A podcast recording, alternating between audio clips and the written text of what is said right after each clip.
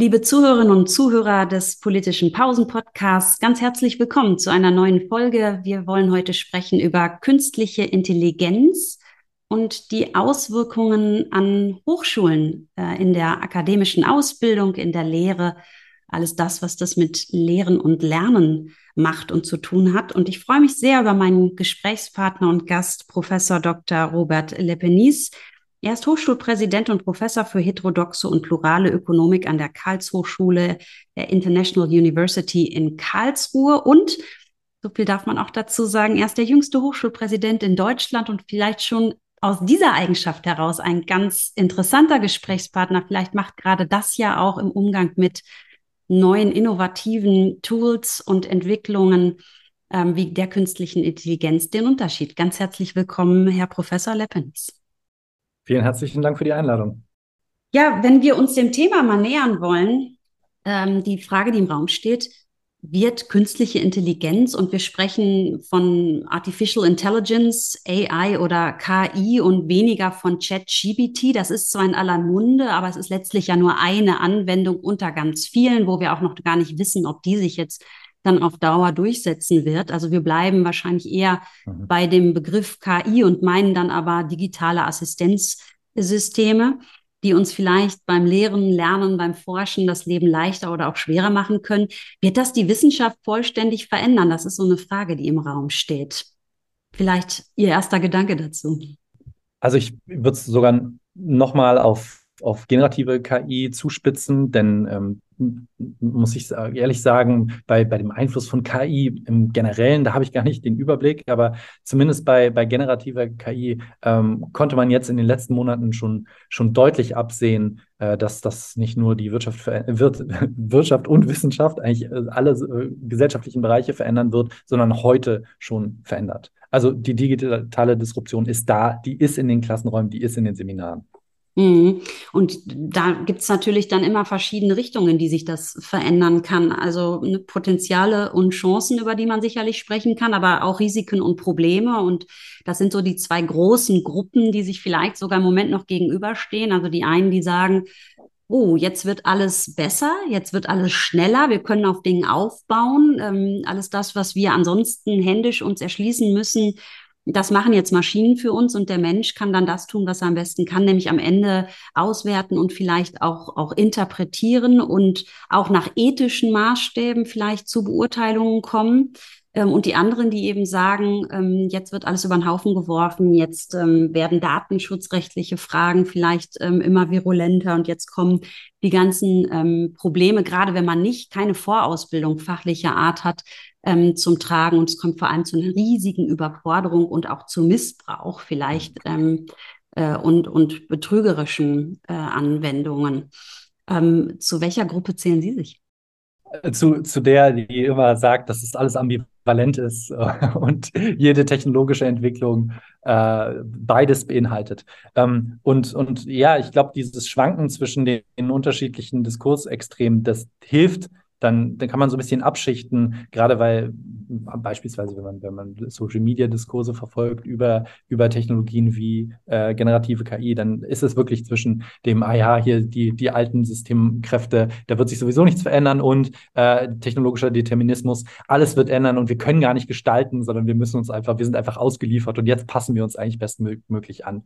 Ähm, und ja, diese, dieses Gespür für Ambivalenz, das, das hilft, glaube ich, so ein bisschen dazu, navigieren durch die beiden Extreme. Ja, vielleicht können wir mal so ein bisschen auffächern, was sind denn eigentlich die Herausforderungen, wenn es um Lehre geht? Also wir klammern, das haben wir im Vorfeld ja besprochen, die Forschung mal im akademischen Kontext etwas aus, weil sonst ähm, der politische Pausenpodcast mit 15 Minuten völlig ja. überfrachtet wäre. Und wir bleiben mal so ein bisschen ähm, in dem Themenkomplex Lehre und Lernen ähm, äh, an akademischen Einrichtungen, an Hochschulen ähm, Herausforderungen, die mir als erstes einfallen, wäre natürlich die Ausbildung für wissenschaftliches Arbeiten wird immer wichtiger, äh, weil das sozusagen die Grundkenntnisse sind. Bevor man überhaupt ähm, eine Maschine befragt, muss man sich in dem Themenkontext oder in dem Fachkontext erstmal ein bisschen zurechtfinden und sowas wie beim Einsatz äh, eines Taschenrechners die Grundrechenarten im Kopf und auf dem Papier vielleicht beherrschen, bevor man die Maschine befragt. Das wäre so für mich ein, ein erster Ansatz der Herausforderung. Was, was würden Sie da noch ergänzen? Mhm. Ja, auf jeden Fall. Ich glaube, es braucht sowohl die digitalen Anwendungskompetenzen als auch die kritischen Einordnungskompetenzen. Ähm, und dazu gehört eben, dass man äh, eben verstehen muss, wie funktionieren jetzt in diesem Fall von äh, GPT beispielsweise, wie funktionieren die Sprachmodelle, warum, äh, was bedeutet das, dass es eben keine Suchmaschine ist und, und was bedeutet es, dass äh, äh wahrscheinliche äh, wahrscheinliche Ergebnisse kommen, also probabilistische Logik da ähm, hintersteht und äh, nicht das, was man zum, wenn man beispielsweise eine Suchmaschine äh, nutzt, was man dann erwarten kann. Und sozusagen über das Wissen über die Modelle dann auch eine bessere Einordnungskompetenz erfüllt. Also gehört, gehört beides zusammen. Zum einen wissen ja, was sind das eigentlich für Modelle, aber dann auch die kritische Einordnung. Ja, wem gehören die Daten? Äh, was passiert denn eigentlich hier ähm, datenschutzrechtlich? Was sind ethische Fragen? Und das ist ja wirklich eine, eine, eine äußerst komplexe Vermischung von Kompetenzen, die äh, Studierende brauchen, aber die auch Lehrende brauchen. Und ähm, Sie haben, Sie haben ganz am Anfang ähm, des Podcasts gesagt, naja, vielleicht hilft so ein bisschen das, äh, das Alter dabei oder die, die Jugend dabei. Und ich bin mir gar nicht so sicher, weil wir sind ja alle Lernende. Wir alle kennen, gut, außer natürlich den Experten, die jetzt auch GPT-3 schon vorher kannten und, und andere. Ähm, wir, wir wissen ja alle noch nicht, was das eigentlich mit dem Wissenschaftssystem macht. Und alle Hochschulleitungen und Studierende und alle Ansprech Anspruchsgruppen ähm, sollten sich, glaube ich, in diesem Dynamik als Lernende begreifen und schauen, was da auf uns zukommt und das mitgestalten. Hm, ich bin selbst ja Prodekanin für Digitalisierung an der Gesellschaftswissenschaftlichen Fakultät ähm, in Duisburg-Essen. Und wir haben da auch eine Arbeitsgruppe zum Thema eingerichtet, um uns überhaupt mal darüber zu verständigen, ähm, wo liegen denn vermeintliche Probleme und wie können wir die im Zweifel lösen. Und da ist der Ruf nach neuen Regeln und auch Veränderung von Prüfungs- und Studienordnungen, der wird immer sehr schnell laut. Und wenn man dann genauer hinschaut, dann weiß man, es gibt schon eine, gehörig viele Regeln. Wenn man die ein bisschen adaptiert, dann passt vieles eigentlich zusammen. Also sowas, ein Plagiat bleibt ein Plagiat. Und es ist relativ egal, ob mit KI ähm, generiert oder, oder selbst gemacht sozusagen. Ähm, und wir sprechen da viel so über Dokumentationspflichten, Transparenzpflichten, also den, den Studierenden eben zu sagen, wenn ihr, wenn sie das nutzen, wenn sie das einsetzen, dann wollen wir das wissen und dann wollen wir wissen, was ist beim Prompting eingegeben worden und oder wie sah das Prompting aus? Wurde es zu Recherchezwecken oder tatsächlich zur, zur Texterstellung eingesetzt? Ähm, das sind so Dinge, wo wir gerade drüber diskutieren. Und wir haben auch eine Umfrage an der Fakultät durchgeführt, die nicht repräsentativ ist, aber doch eine recht gute Beteiligung aufgewiesen hat, um mal rauszufinden, wer nutzt das eigentlich und wie. Und wir waren doch erstaunt, dass es naja, wenn ehrlich geantwortet wurde, gar nicht so wahnsinnig verbreitet ist. Also es wird mitnichten ja. jeden Tag schon ähm, damit von allen Studierenden gearbeitet. Wir dachten immer, die sind wahnsinnig schnell damit und äh, haben aber den Eindruck, dass es auch auf Seiten der Studierenden ganz viel Unsicherheit zum Thema gibt, was wir jetzt eben dann auch aufarbeiten wollen und müssen. Natürlich kooperativ im Austausch miteinander. Das ist so das, wie wir gerade damit umgehen und vorgehen. Wie machen Sie das an Ihrer Hochschule? Ähm das ist vielleicht gut, dass, dass wir beide da sprechen, weil wir so an unterschiedlichen Hochschultypen ähm, äh, arbeiten. Also wir sind wirklich eine, eine kleine gemeinnützige ähm, Hochschule, die ähm, privat ist und in der wir sowieso ganz kleine Klassen haben. Und ähm, also im, im besten Falle wissen wir, wie einzelne Studierende schreiben und würden das dann nachvollziehen können, ähm, ob, ob sich jetzt auf einmal, ähm, ob auf einmal die Texte wahnsinnig viel langweiliger werden als vorher. Das ist immer ein guter Indikator, dass da ein, äh, Sprachmodell im Hintergrund ist. Ähm, aber insofern gibt es dann unterschiedliche Herausforderungen auch der Verregelung, die Sie ansprachen. Ne? Ähm, wir brauchen andere Regeln als, als, als an so einer kleinen Hochschule, als ähm, an einer größeren. Und gleichzeitig ähm, ja, das merkt man dann vor allen Dingen über die, die Prüfungen, die, die Pluralität der Prüfungsformen, die dann eingefordert wird. Dann sagen eine, ja, wir brauchen eine mündliche Prüfung oder Komponenten von mündlichen Prüfungen. Und vielleicht gibt es Hochschulen, bei denen es halt schon ja, eine, eine größere Pluralität von Prüfungsformen gibt oder kleinere Klassen. Dann ist es quasi nicht so ein direktes Problem. Und dadurch ist dann auch sozusagen der Drang zu, zu wir brauchen klare Regeln, die, die natürlich auch die Studierenden auch verdienen. Ne? Die wollen ja wissen, was sie, was sie dürfen und was nicht. Ähm, äh, da ja in unterschiedlichen Kontexten einfach unterschiedlich ausfällt.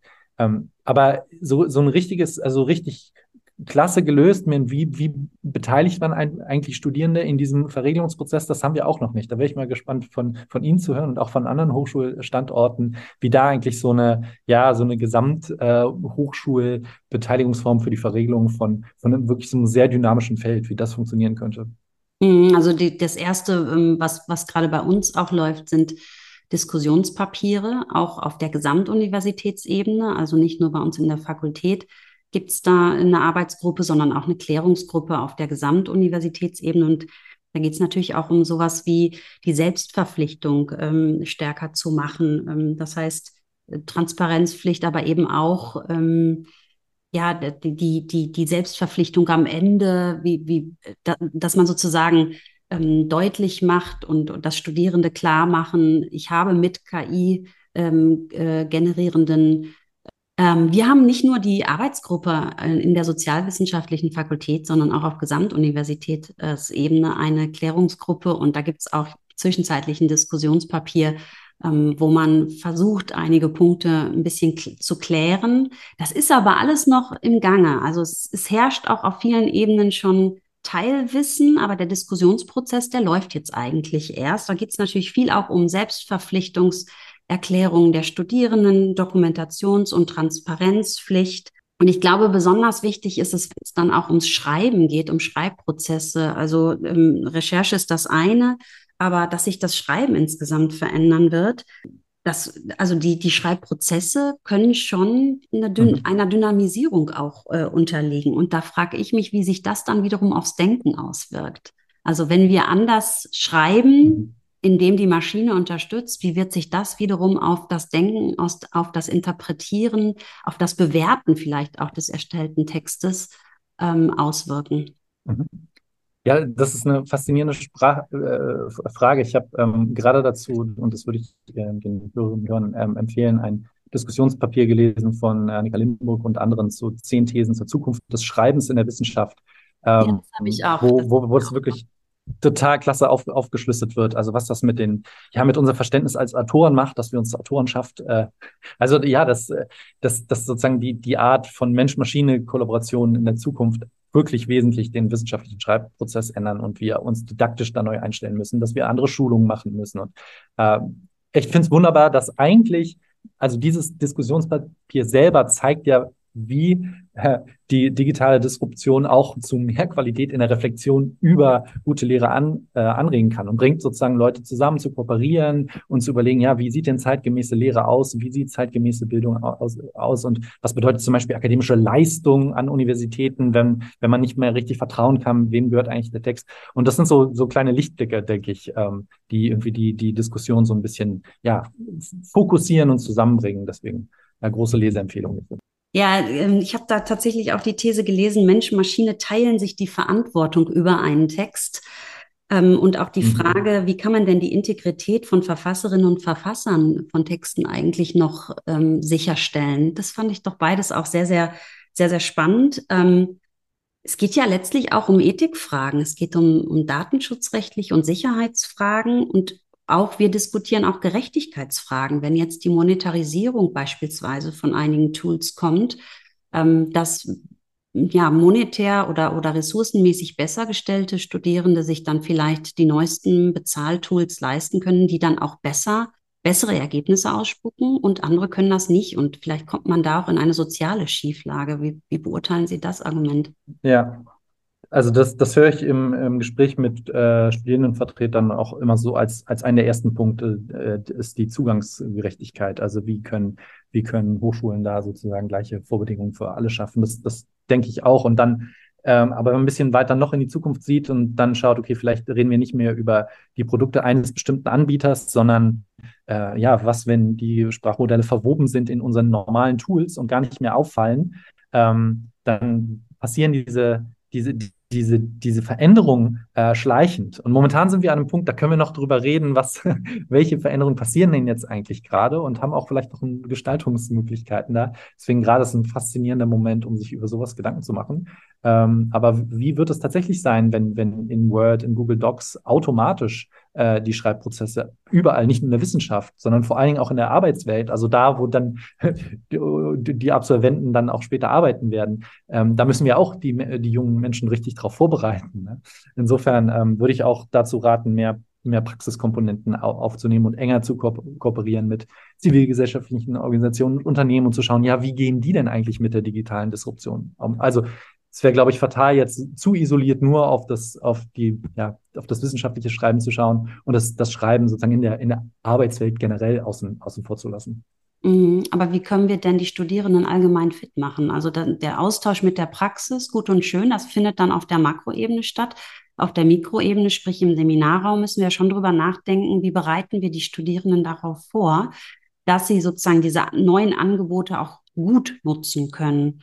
Also wissenschaftliches Arbeiten hatte ich eben angesprochen, halte ich schon mal für das A und O, dass man also weiß, was ist eine Fragestellung, was ist ein Forschungsdesign, ähm, wie recherchiere ich Texte, wie beurteile ich die Qualität von Texten und wie steige ich dann letztlich auch, wenn ich alles ähm, Material zusammen habe, in den Schreibprozess ein und natürlich auch Datenanalyse, Auswertung, Interpretation. Ähm, das sind Dinge, aber das muss man ja letztlich, kann man das ja nicht theoretisch nur machen. Wir machen das an vielen Stellen theoretisch und dann müssen Sie aber irgendwann ins kalte Wasser springen, eine Hausarbeit schreiben.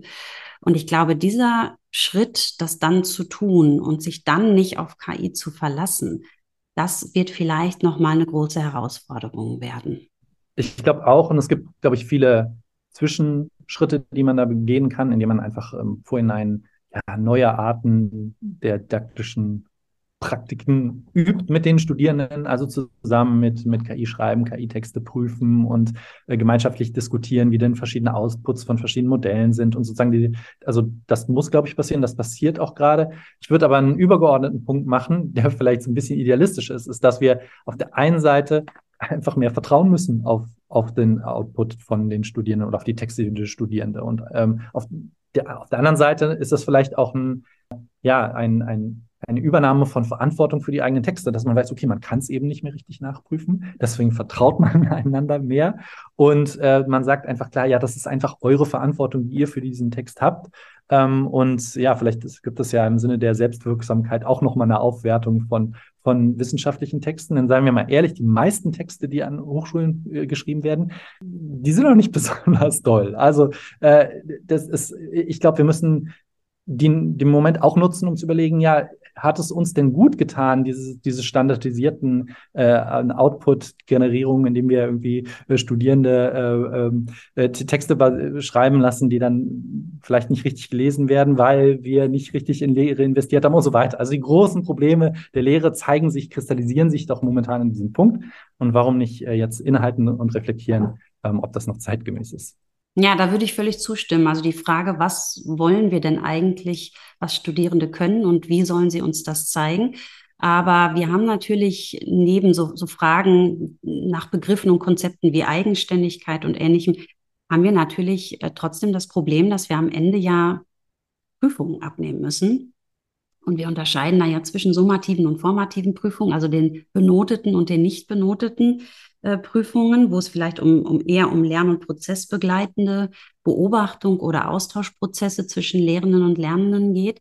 Ähm, aber müssen wir das nicht dann auch ja, verschieben? Also was kann man denn eigentlich noch, wenn man am Ende auch es nicht, ja, vielleicht gar nicht nachweisen kann, ähm, weil ja zufallsbasiert äh, äh, KI generiert ähm, oder in der generativen KI äh, immer andere Ergebnisse produziert werden und man es tatsächlich rechtlich eigentlich nicht nachweisen kann, müsste man dann nicht von dem summativen Prüfen hin zum formativen Prüfen sich verändern?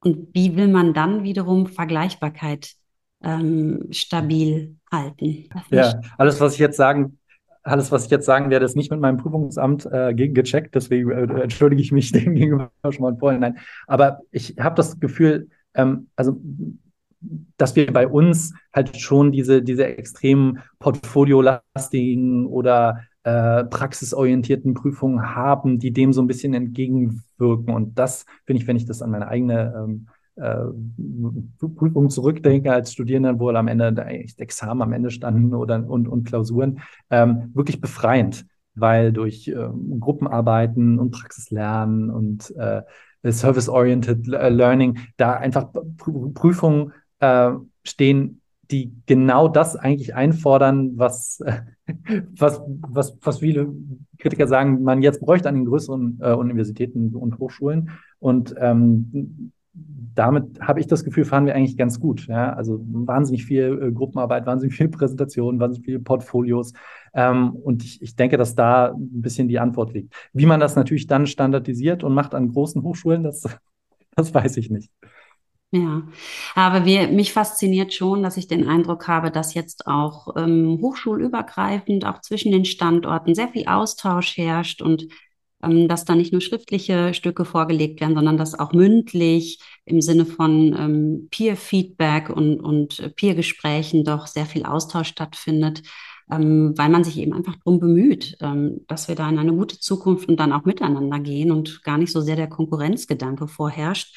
Aber ich glaube, wir sind leider jetzt schon wieder am Ende äh, unseres Gesprächs. Ich glaube wirklich, dass es doch noch sehr viel Flexibilität in Bezug auf ähm, Lehr- und Prüfungsaktivitäten von uns allen abverlangen wird. Und da bin ich sehr gespannt, ähm, wie wir da auch in Zukunft äh, zurechtkommen werden. Wir müssen es auf jeden Fall auch im Einklang oder in Kooperation mit den Studierenden ähm, besprechen und können da uns nicht in unserem Elfenbeinturm irgendwelche Regeln ausdenken. Davon bin ich überzeugt, sondern da sollten wir in einem engen Austausch äh, mit denen sein, die es letztlich dann auch umsetzen müssen und die davon besonders betroffen sind.